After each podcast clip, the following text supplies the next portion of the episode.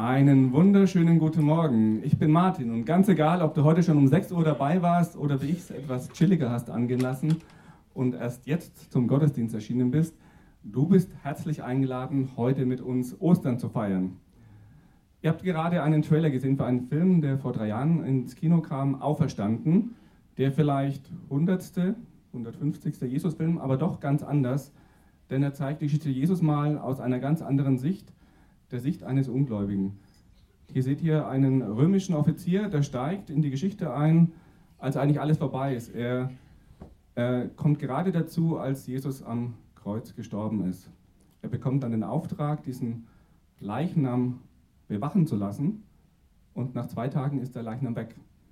Dann bekommt er den Auftrag, diesen Leichnam wieder zu finden, damit nicht die Jünger behaupten können, dieser Jesus wäre der Messias und wäre auferstanden. Und dann versucht er eben diese Jünger zu finden. Und als er diesen Jüngern begegnet, merkt er so langsam, dass hier irgendwas anders ist, als er sich vorgestellt hat. Denn er verfolgt diese Jünger und die begegnen ihm ganz freundlich, ganz offen und sehr zuversichtlich. Und er bedroht diese Jünger und sie sagen ihm ins Gesicht, du kannst mich nicht bedrohen, denn ich habe das bekommen, was du mir niemals nehmen kannst. Und so langsam merkt dieser römische Offizier, dieser Ungläubige, der mit dem ganzen Judentum nichts am Hut hat, dass hier was passiert ist, was auch Auswirkungen auf sein Leben hat, obwohl er eigentlich diese ganze Religion ganz fremd findet.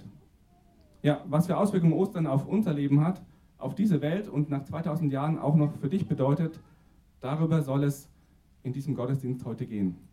Und um uns darauf vorzubereiten, möchte ich gerne mit dir zusammen beten.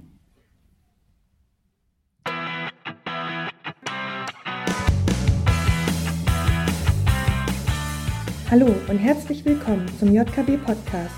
Wir wünschen dir in den nächsten Minuten eine ermutigende Begegnung mit Gott.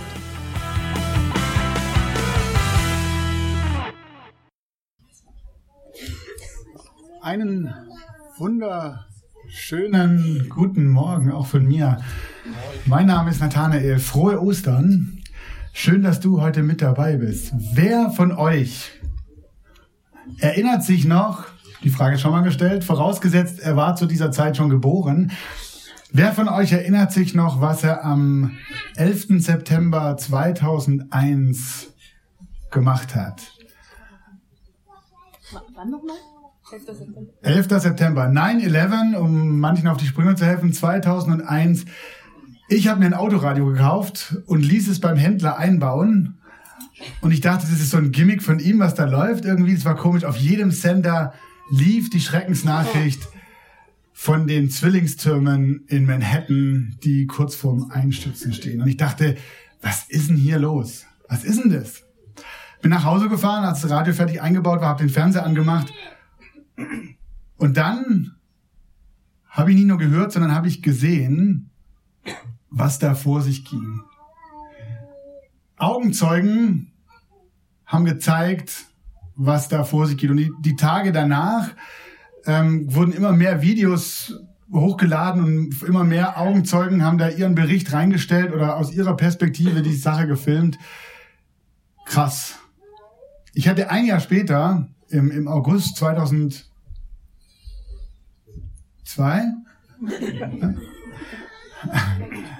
die Möglichkeit, nach meinem Abitur nach Amerika zu fliegen. Waren mit einem Freund dort und wir waren in Manhattan und wir waren am Ground Zero.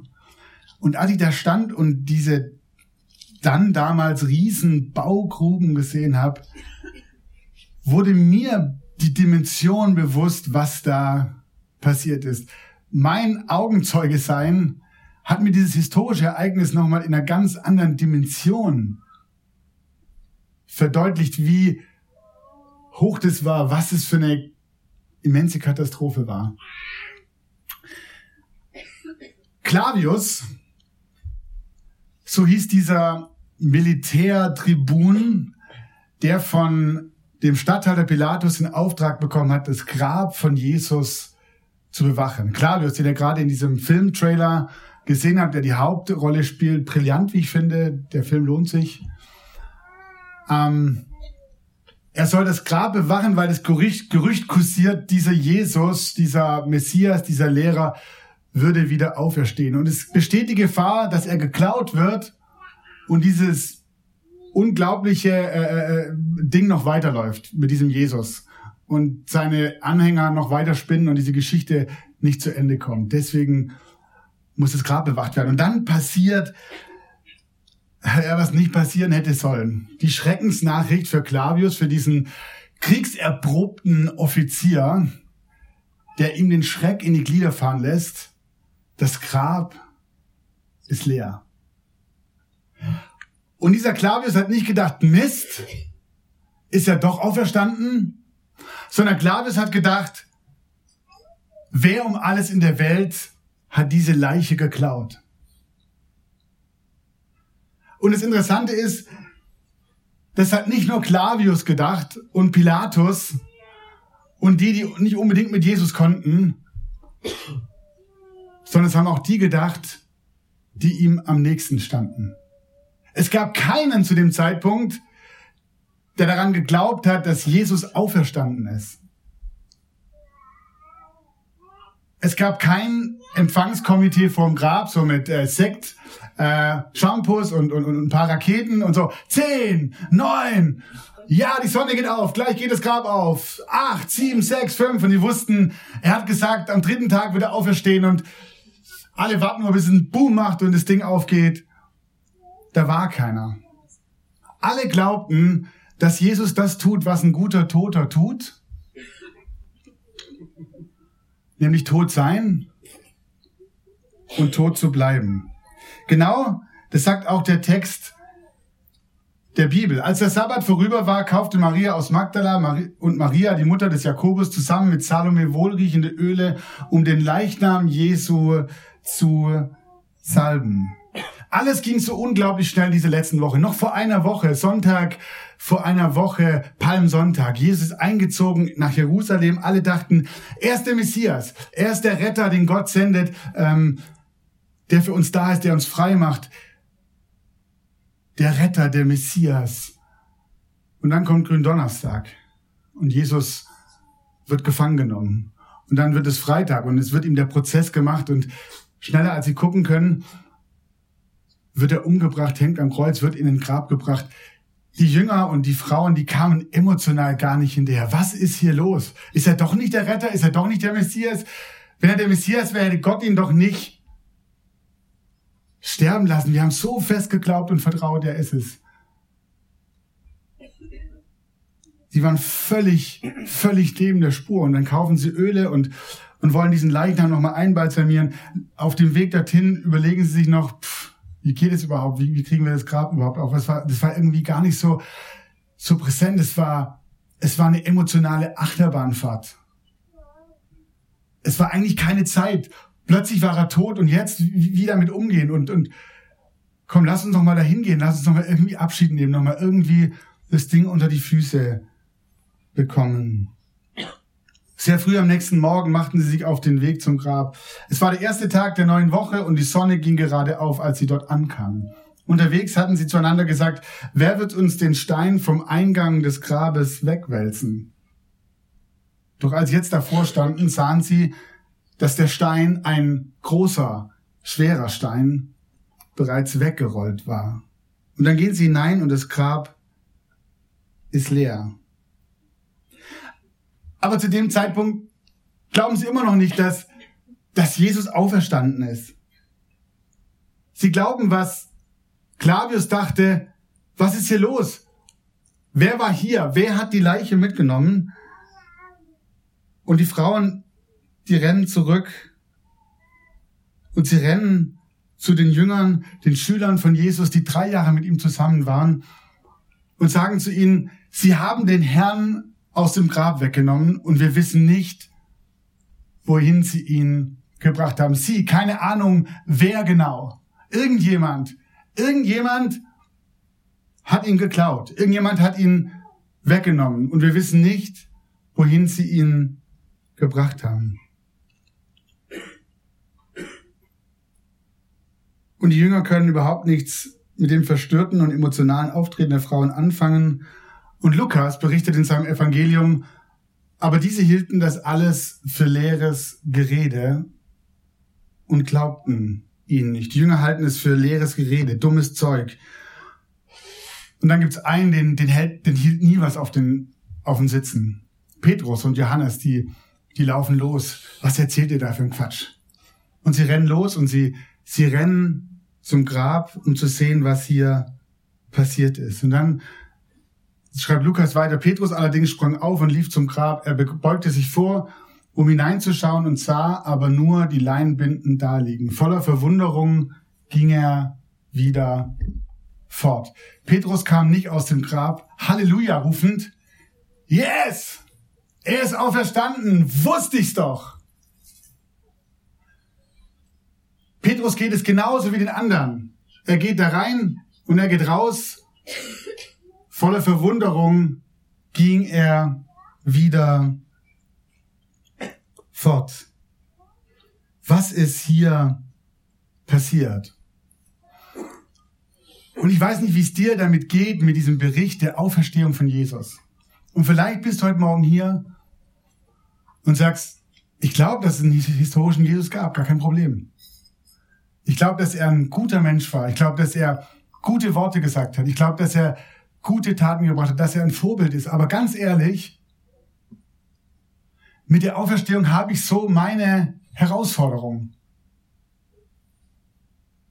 Ich habe noch nie jemanden aus dem Grab rausspazieren sehen. Dann will ich dir sagen, Glückwunsch, du bist in bester Gesellschaft. Die besten Freunde von Jesus gingen am Ostermorgen genauso ging es genauso, als sie das leere Grab entdeckt haben. Niemand von ihnen glaubte an eine Auferstehung von den Toten. Zu dem Zeitpunkt keiner. Die Evangelien berichten alle vom Unglauben der Jesusleute. Alle vier Evangelisten, Matthäus, Markus, Lukas, Johannes. Da war keiner von seinen Ängsten, die geglaubt haben, dass er auferstanden ist. Alle Träume ausgeträumt. Keiner, der noch eine Bewegung starten will. Keine Hoffnung, keine Zukunft.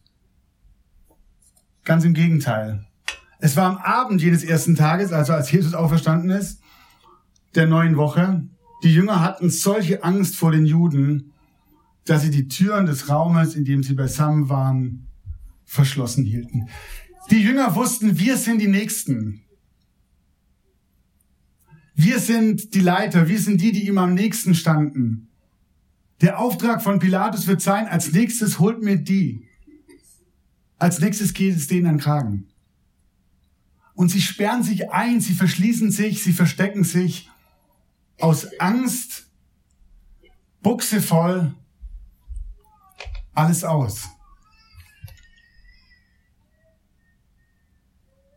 Und da kommt, so sagen die biblischen Berichte, Jesus und besucht sie. Plötzlich steht Jesus mitten in diesem Raum. Und die Jünger reagieren, wie wir, wie ich wahrscheinlich auch reagieren würde. So wie du vielleicht auch reagierst, wenn du den Toten gesehen hast, den du beerdigt hast und ins Grab gelegt hast und der plötzlich wieder neben dir steht. Doch sie waren starr vor Schreck denn sie meinten, einen Geist zu sehen. Die Jünger waren starr vor Schreck, weil sie meinten, das kann nicht sein, dass das Jesus ist. Und Jesus sagt, ich glaube mit einem großen Grinsen im Gesicht, sagt er zu den Jüngern, warum seid ihr so erschrocken? Und wie kommt es, dass solche Zweifel in euren Herzen aufsteigen. Jesus hat das irgendwie immer wieder gemacht mit seinen Jüngern. Jesus hat es immer und immer wieder gemacht, immer wieder ihren Glauben, ihr echtes Vertrauen auf ihn hinterfragt. Einmal, da waren sie mitten im Sturm. Die Jünger wussten, wir werden ertrinken. Und dann rennen sie zu Jesus, der geschlafen hat, wecken ihn auf und sagen, Jesus, hilf uns! Und Jesus sagt, was ist los? Was hat so erschrocken? Und die Jünger sagen, äh, Jesus, warum wir so erschrocken sind, schau dich mal um. Wir gehen unter. Und Jesus sagt, ja und? Wir gehen unter. Wovor habt ihr Angst? Wovor habt ihr Angst? Ich bin doch da. Was ist los mit eurem Glauben? Jesus steht mitten in diesem Raum mit seinen Jüngern. Menschen, die seine Kreuzigung, seinen Tod gesehen haben, Leute, die wussten, wo seine Leiche hingelegt wurde und die fest davon überzeugt waren, dass jemand die Leiche gestohlen hat und nicht damit gerechnet haben, dass er auferstanden ist. Und Jesus sagt dann Folgendes zu ihnen. Dann sagt er zu ihnen, nun ist in Erfüllung gegangen, wovon ich sprach, als ich noch bei euch war.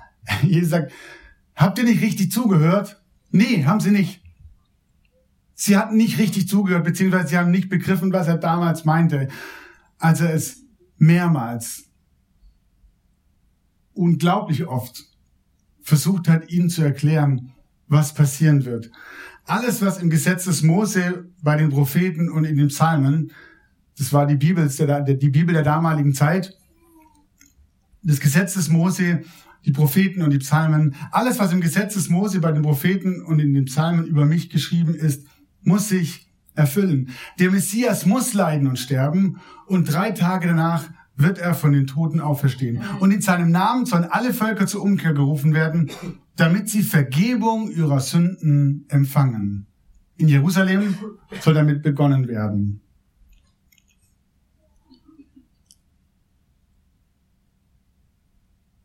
Und dann schaut er sie mit großen Augen an und sagt etwas unglaublich Wichtiges zu ihnen. Etwas, das ihr Leben grundlegend verändert hat. Etwas, das der Grund ist, warum wir heute hier Ostern feiern. Der Grund, warum Menschen auf der ganzen Erde, Christen, heute Ostern feiern. Der Grund, warum ich und viele von euch überhaupt glauben. Jesus schaut seine Jünger an und er sagt zu ihnen, ihr seid Zeugen für das alles. Und es waren sie tatsächlich. Sie waren Zeugen dieses Ereignisses, das die Welt für immer verändert hat. Sie waren Zeugen dieses Ereignisses, das die Kirche erst ins Leben gerufen hat. Und das ist jetzt wichtig, wenn du bisher gepennt hast, jetzt musst du aufwachen, vielleicht einen Stift rausholen, wenn du willst, und mitschreiben. Es ist die Auferstehung. Die Auferstehung von Jesus hat das Christentum ins Leben gerufen. Und es ist die Auferstehung von Jesus, die die Kirche gegründet hat. Die Kirche hat nicht die Bibel erfunden. Es war nicht die Kirche,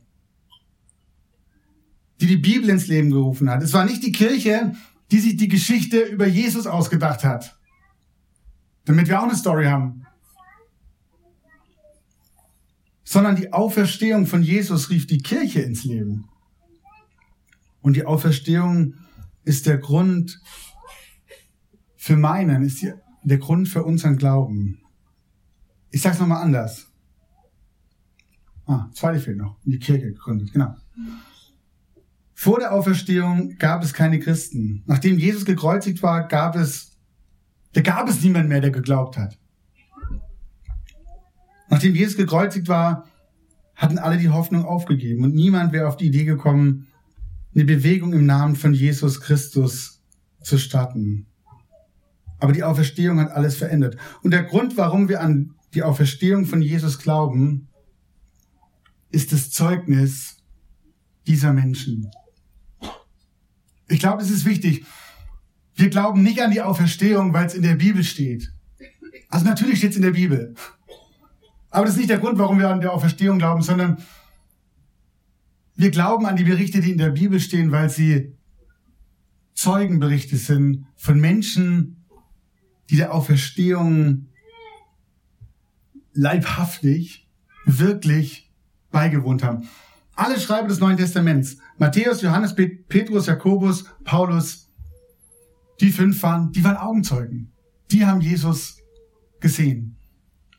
Lukas und Markus kannten Augenzeugen.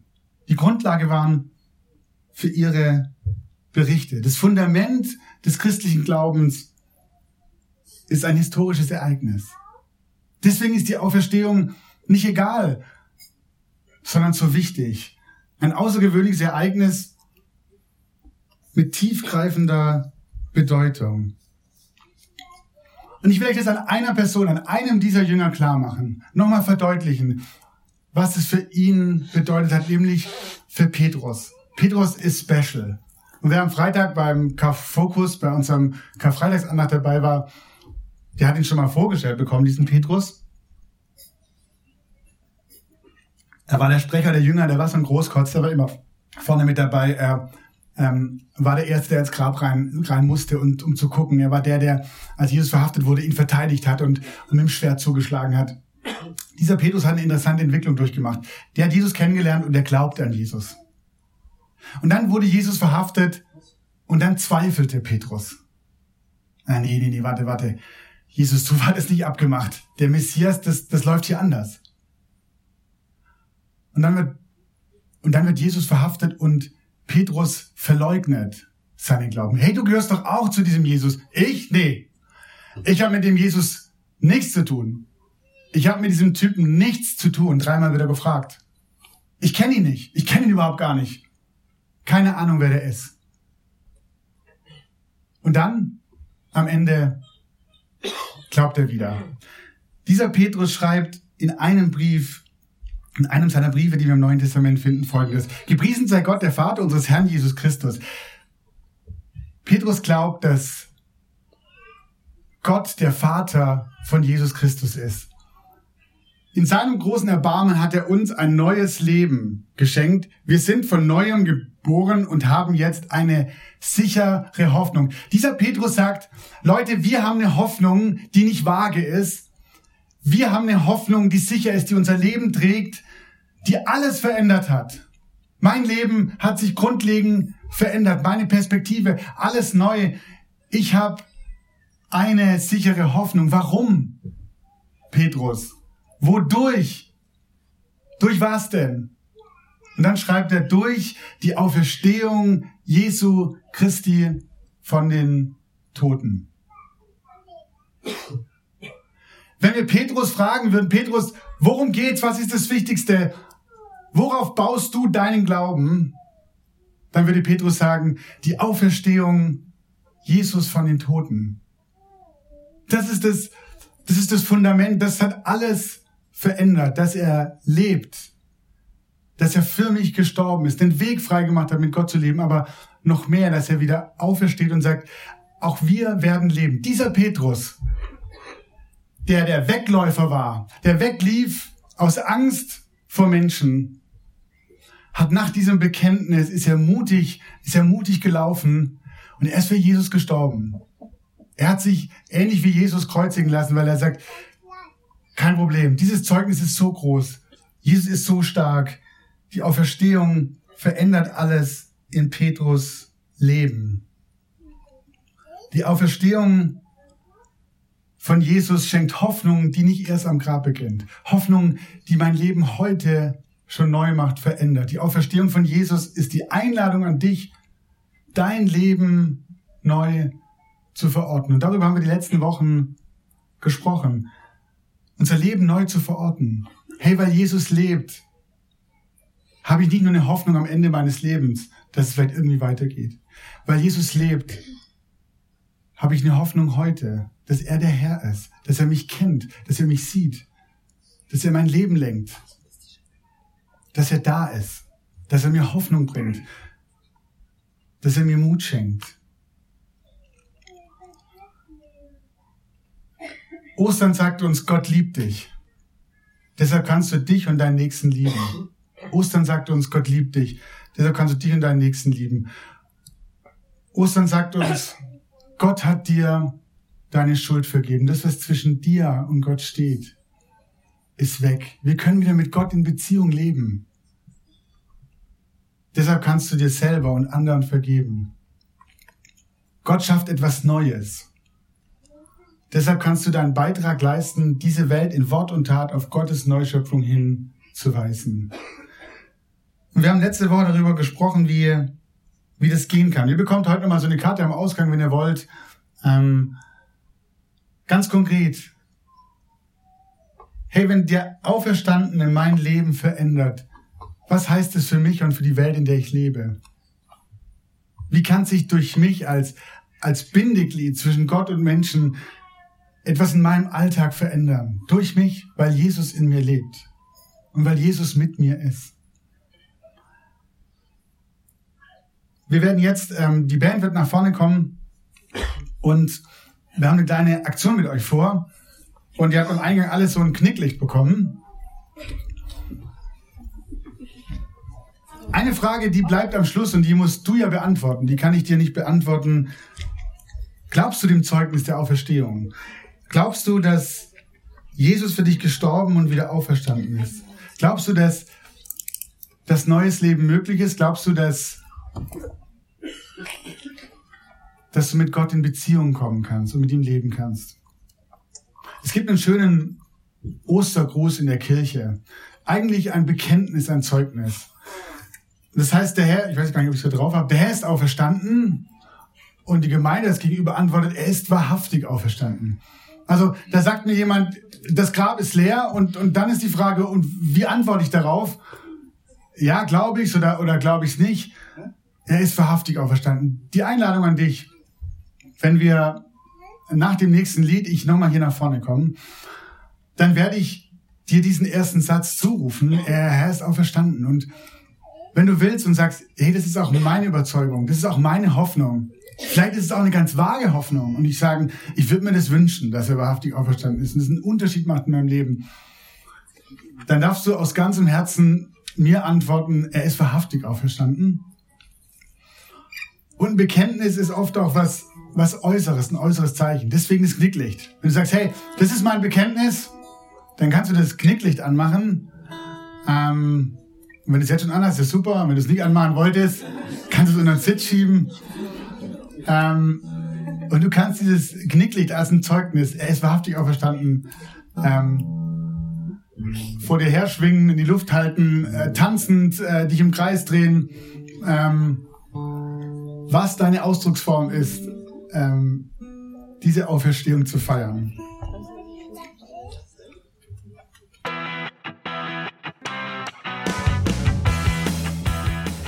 Wir hoffen, dass dir dieser Podcast weitergeholfen hat und du eine spannende Begegnung mit Gott hattest.